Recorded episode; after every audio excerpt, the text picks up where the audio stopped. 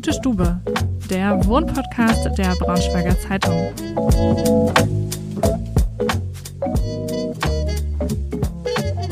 Hallo und herzlich willkommen zu einer neuen Folge Gute Stube. Ich bin Ida, Projektredakteurin bei der Braunschweiger Zeitung und heute geht es für mich zu Franzi.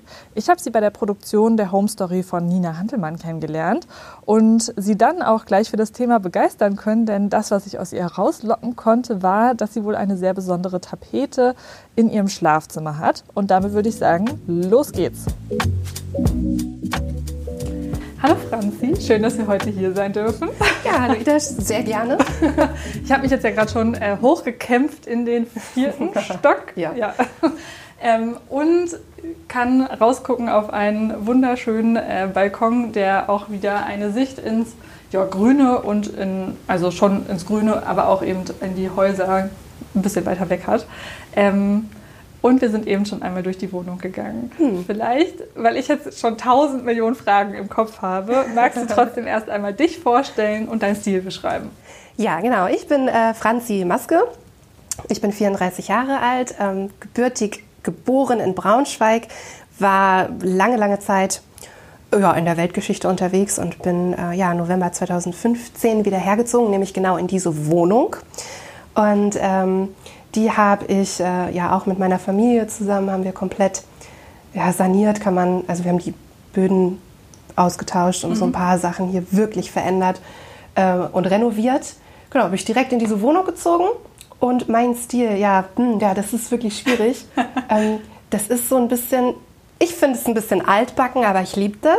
Mhm. Und ich habe so, ähm, ja, so, so viele Elemente, die mich mit meiner Familie, mit meiner Vergangenheit verbinden. Daher ist das alles bunt, ein bisschen dunkel und zusammengewürfelt. Und Gold. Gold ist auch, ja.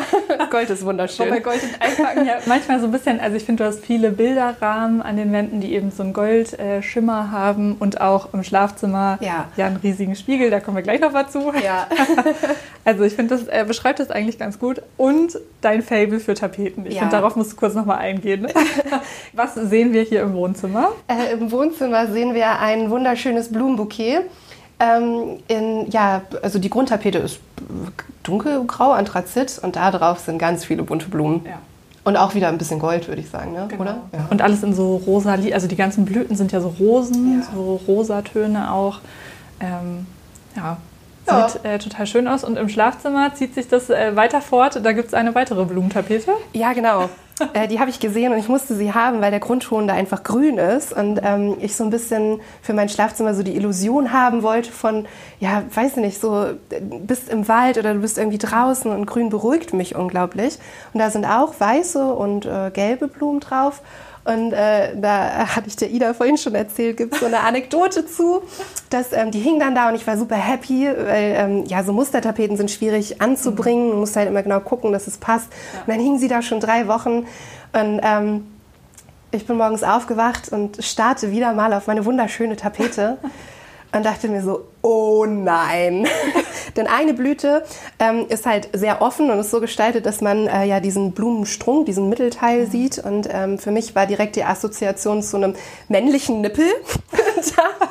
Und äh, dachte mir, oh nein, das ist eine Nippeltapete. Ich rief sofort meine Mutter an und meine Mama, die mit mir tapeziert hat. Mhm. Mama, da ist, äh, ist ein Nippel auf der Tapete. Und Mutti sagte nur, ja, ich weiß. Ich war, hast du nichts gesagt?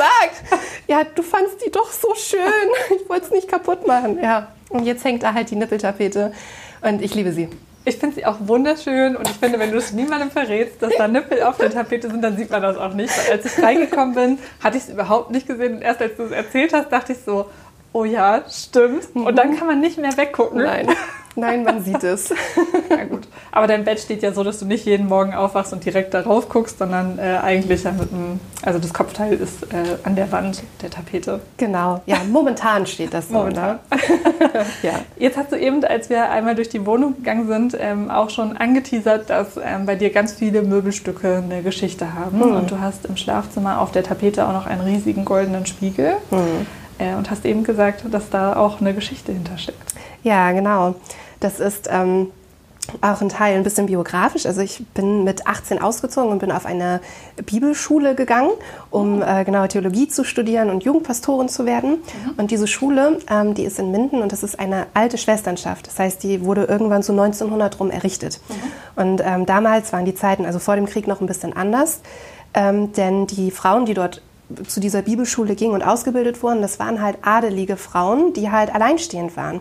Das heißt, sie hatten super viel Geld, ja. was sie dieser Schule gespendet haben und hauptsächlich auch Sachspenden, nämlich aus äh, ja, der Erbschaft von ihren Eltern oder Großeltern. Mhm. Und ähm, diese Schule wusste erstmal nicht wirklich, was sie damit anfangen sollten und haben das in ihren Keller getan.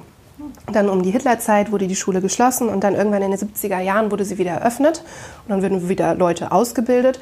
Und so wie das manchmal ist, wenn man ähm, ja, ein wirtschaftliches Unternehmen führt und das nicht von ja, Wirtschaftsmenschen quasi, die das studiert haben, geleitet wird, gehen diese Schulen irgendwann bankrott. Die sind zwar super geführt, aber nicht wirtschaftlich. Mhm. Und als ich eben auf diese Schule ging, haben wir einen, eine neue Schulleitung bekommen, die diese Schule retten sollte.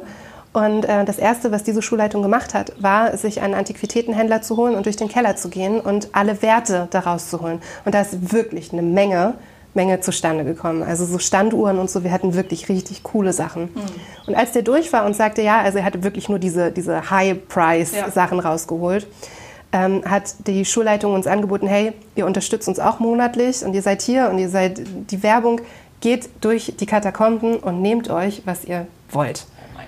So, ich war eine der ersten, ich weiß nicht, ich bin sofort losgerannt, weil ich ja schon immer so ein Fable für ja, so, so extravagante Sachen hatte. Und dann stand dieser Spiegel da und ich wusste, das ist meiner. Und ähm, genau, dieser Spiegel ist halt auch, weiß nicht, 50, 60, 70 Jahre alt. Also es muss irgendwann so, ach, gar nicht, wir sind ja schon 2022. Ja. bin irgendwie noch paar, Nein, ja. der wird schon älter sein. Ja. Ähm, der, der, muss von der Schwester sein, die irgendwie 1920, 1930 auf diese mhm. Schule gegangen ist. Seitdem stand er da. Der ist halt auch schon defekt, wenn du ihn anguckst. Ich weiß nicht, wie lange er noch hält, so, ne? Aber solange er hält, hängt er jetzt bei ja. mir. Und ähm, dazu gehören halt auch dann diese Bilder, die habe ich auch aus diesen Katakomben eben mitgenommen. Hatte ich dir auch schon gesagt, dass die sicherlich einen Wert haben. Das eine ist ein Ölgemälde, das andere ist nur ein Druck. Beide von 1800, 1900 rum. Und äh, ja, jetzt sind das so meine Schätze. Das kann ich verstehen. Der Spiegel ist ja auch einfach wirklich, also wie ein Goldschatz. Nicht nur, dass du den da unten gefunden hast in den Katakomben, sondern er glitzert, er sieht wunderschön aus, ja. er hat richtig noch so alte weiß gar nicht genau, wie man das nennt, so ein bisschen wie so Stuck äh, ja, Besatz aus ne? ja. so Ornamente. Mhm. Sieht unfassbar schön aus mhm. und macht sich halt mega auf der Tapete. Ja, ne? Richtiger Glücksfund. Ja. Gibt es denn äh, in deiner Wohnung einen Lieblingsort? Gibt es was, wo du sagst, dafür bringe ich am liebsten meine Zeit? Ja, das ist eine sehr gute Frage. Ich wohne auf 45 Quadratmeter. Das heißt, ich falle zweimal um und war in allen Räumen. Ähm, so ein bisschen ich würde sagen, so ich liebe mein Bett. Mhm. Ich liebe mein Schlafzimmer einfach. So, das ist, da verbringe ich eigentlich die meiste Zeit des Tages auch. Ähm, aber so, das wäre so das Einzige, wo ich sage, ja, da, da bin ich total super, super gerne. Ne? Ansonsten, wie gesagt, ich liebe mein Klavier, ich habe hier meine Instrumente, ich weiß nicht, ob es dir aufgefallen ist. Ja, ein paar hier steht es.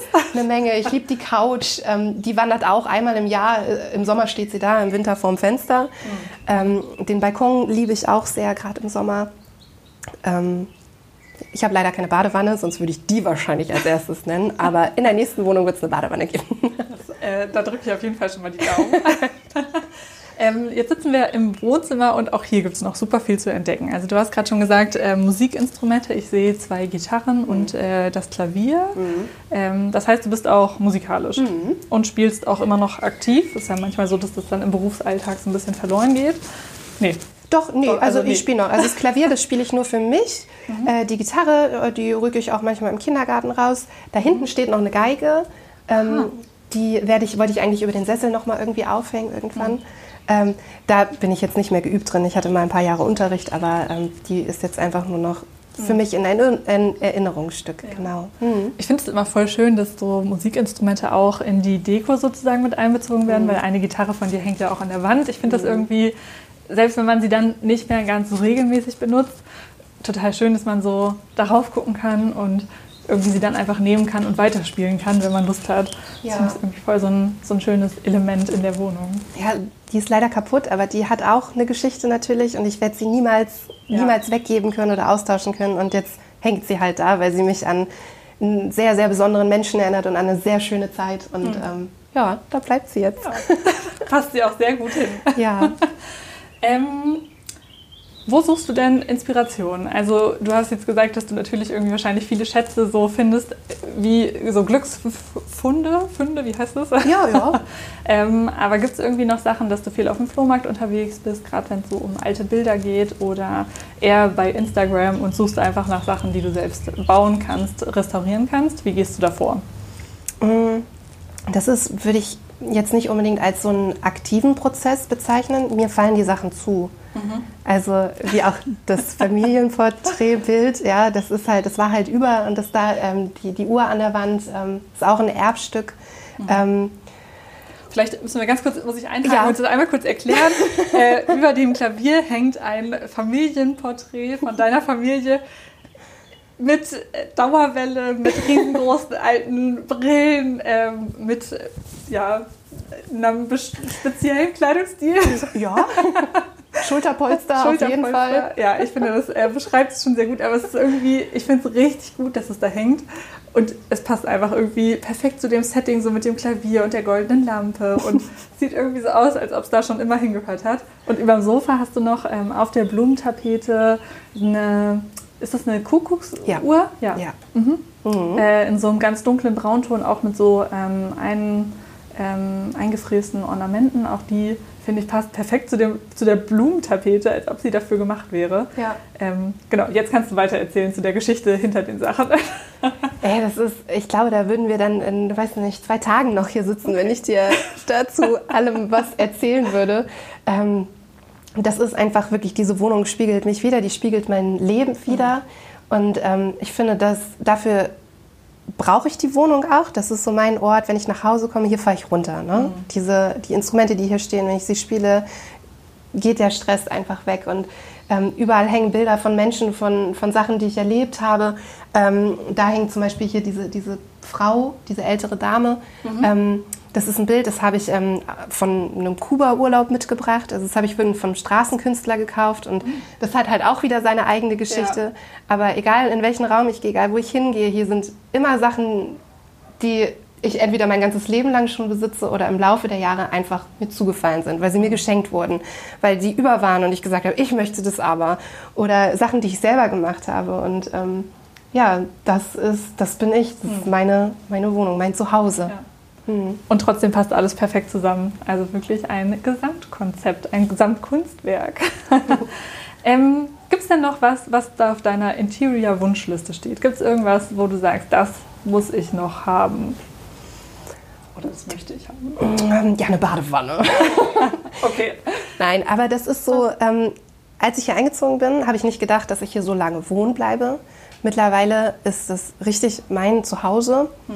Und es ist ähm, Damals haben wir alles so ein bisschen ja schon schön gestaltet und auch auf längere Sicht eben angefangen zu gestalten. Äh, zu gestalten. Ähm, das nächste, was ich allerdings in Angriff nehme, wird die Küche sein. Das ist nämlich die alte Küche meiner Mutter und meines, meines Stiefpapas, genau. Und die wird, ähm, die fällt langsam so ein bisschen auseinander. Und ja, da da muss jetzt mal was Neues her. Das ist so mein nächstes Projekt. Dann äh, drücke ich die Daumen für das Heimwerker-Projekt, dass ja. alles gut geht und sage vielen lieben Dank, dass wir heute hier sein durften. Sehr, sehr gerne. Das war der Wohnpodcast Gute Stube. Die nächste Folge erscheint schon in der kommenden Woche. Schaltet also gerne wieder ein. Und wenn ihr auch ein Gespür für tolles Design habt und dabei sein möchtet, dann schreibt mir doch einfach eine Mail an ida.wittenberg.funkemedien.de.